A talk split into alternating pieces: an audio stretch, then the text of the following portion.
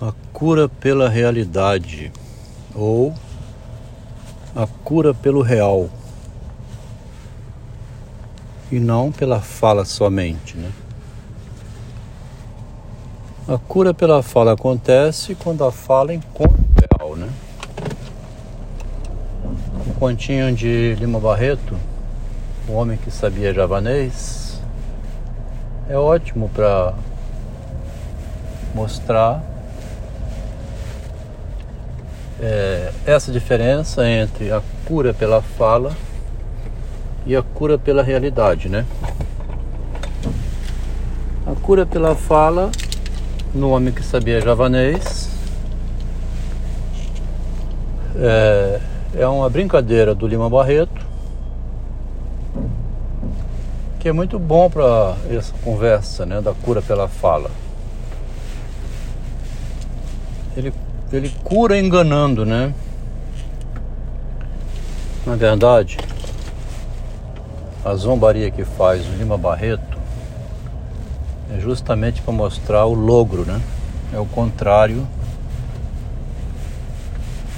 da cura pela fala quando a fala encontra a realidade. O Lima Barreto quer mostrar nesse conto que é possível ir enganando é, dando a impressão que sabe javanês. Dá a impressão então que a linguagem encontra a realidade.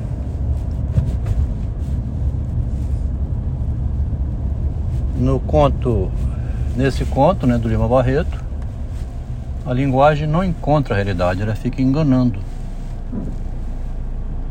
Assim como fez a engenheira feminista, né? Tinha sido a primeira engenheira a entrar na Vale.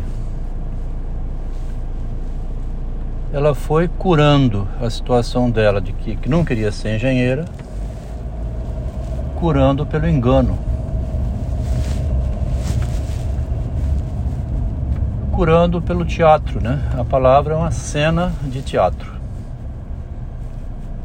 Durante 40 anos, o marido foi sustentando a posição da mulher em benefício do casal, mas era um logro, né? É um erro qualquer um bancar a mentira do outro. Ó.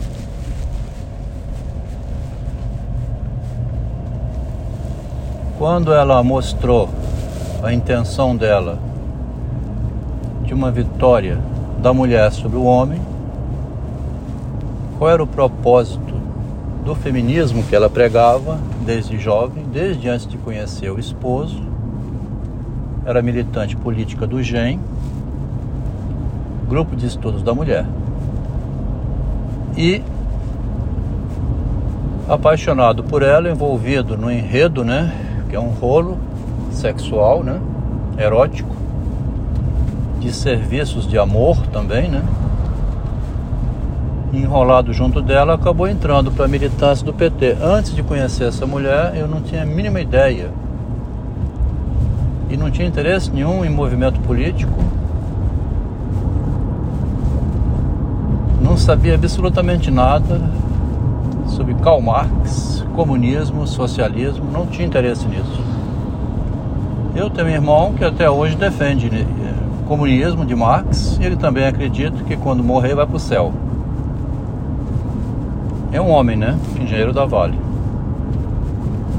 Uma pessoa extremamente covarde, medrosa da vida, passou num concurso para entrar na Petrobras em 1978 e acredita em ideologias, né? Destruiu a vida de um filho dele impiedosamente quando o rapaz recebeu duas bolsas de doutorado e a opção dele como pai era que o filho entrasse na Petrobras armou um esquema desumano, convidando um professor da UFES de Vitória para dar uma palestra na Petrobras em São Mateus, com auditório cheio. Me contou isso com a boca cheia, assim. Aí eu fiz o seguinte: fiquei sentado perto dos três moleques e o palestrante lá na frente falando bem do futuro do Brasil, da Petrobras, da garantia de salário, empresa estável, petróleo e energia que vai terminar tão cedo. Todo empolgado. uma fala combinada. De vez em quando os meninos distraíam, tocava neles, presta atenção, presta atenção agora. Aqueles pontos chaves da fala, toda uma armação que os rapazes prestavam atenção e sabiam que tinham coisa ali, né? Até pelo toque do pai, chamar atenção nesses momentos, fica na memória. Os três rapazes foram sequestrados pelo pai, obrigados a fazer os três a engenharia do petróleo na Petrobras. E o rapaz, que tinha duas bolsas de doutorado, para o Rio de Janeiro, é, não aceitou, encontrando o professor dele, que era orientador, que tinha sido meu professor na década de 70, era um pouquinho mais velho que eu, até hoje está vivo ainda. Adelmo, o que aconteceu com esse rapaz? O que está acontecendo com a família, lá com o irmão? Ele está querendo ir fazer o doutorado no Rio, mas parece que não pode. Rapaz, conversa isso com ele e o pai dele. Não vou entrar na família, não. Esse mesmo sujeito sem vergonha que entrou na minha família agora no final, a pedido de uma feminista trapaceira, né? Uma espécie de ladra, né? Preciso dizer isso? Que quem faz o que fez é golpista de baixo nível, né? Que eu fui sustentando, tá? Copiou meu processo de licenciamento em Tóquio, adquiri um apartamento, publicou um documento enganoso a meu respeito, disse que o apartamento foi comprado com poupança mensal dela, de salário. Estou dizendo isso assim, a linguagem aqui, ela não encontra o real, ela encontra assim, ela belisca o real, ela raspa o real, né? É um, um logro de 40 anos. Na psicanálise diz que a cura pela fala se dá em consultório indo ver o analista e se o analista conseguir tocar o paciente, trazer a realidade e não ficar estimulando a falar e mentir.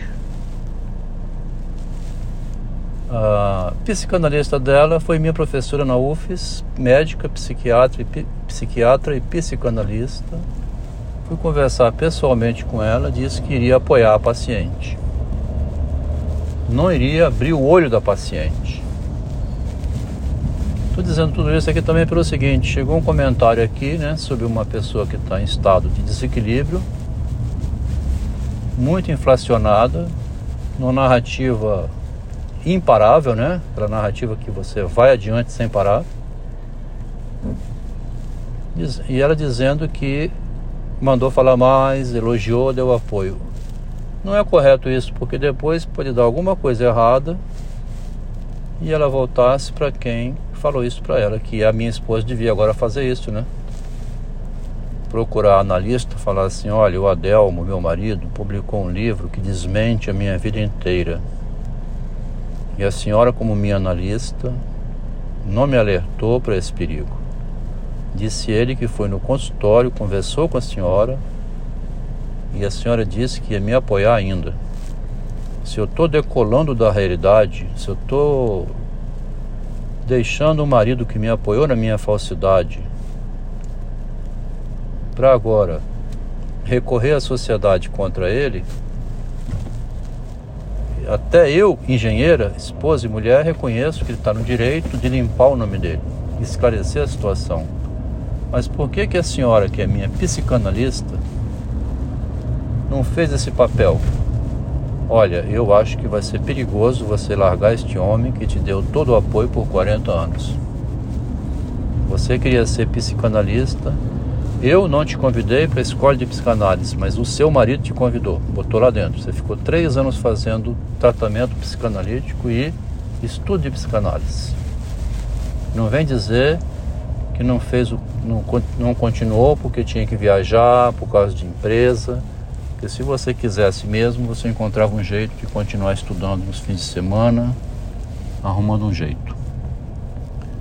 Seu marido te encaminhou para a prática da arte, coisa que aqui a gente não conseguia no consultório. Você não conseguia assumir a sua preferência pela arte, bancar a sua posição. Inclusive, durante a vida de empregado da Vale do Rio Doce como engenheira, você poderia muito bem ir exercitando a sua arte nunca publicou um texto nem um quadro.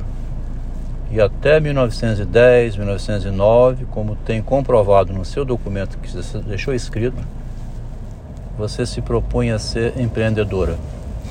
Levou a sua irmã para Buenos Aires, querendo ser assessora dela, consultora, e não percebia que o que vocês faziam não encontrava realidade, era tudo discurso.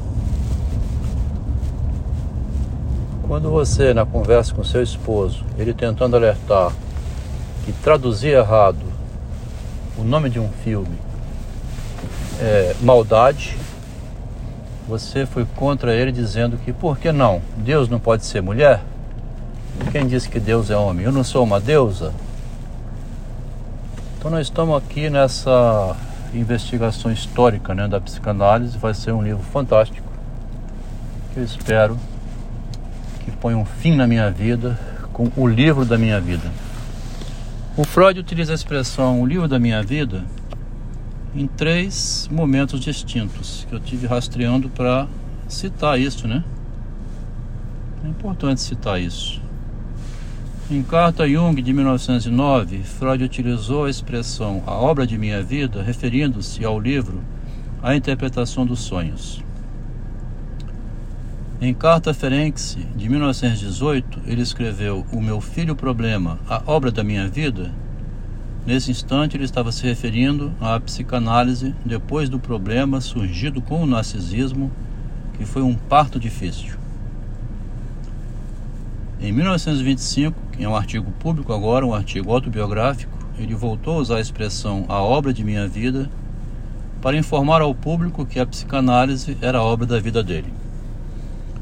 Então, de 1900, quando publicou o livro, a 1925, durante 25 anos, o Freud sustentou a ideia, a obra da minha vida, mas ele foi mudando a ideia. Primeiro, a interpretação dos sonhos seria a obra da vida dele.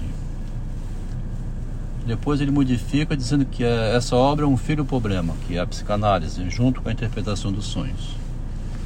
E em 1925 ele só sustenta a psicanálise, o nome, né? Porque o Freud é identificado pelo nome psicanálise, é inventor dessa ideia, que não é inútil. Eu tive um ótimo psicanalista, me segurou na relação com o real, como diz o Pierre Janet, né? Qual é a normal função do real? É trazer a linguagem à realidade.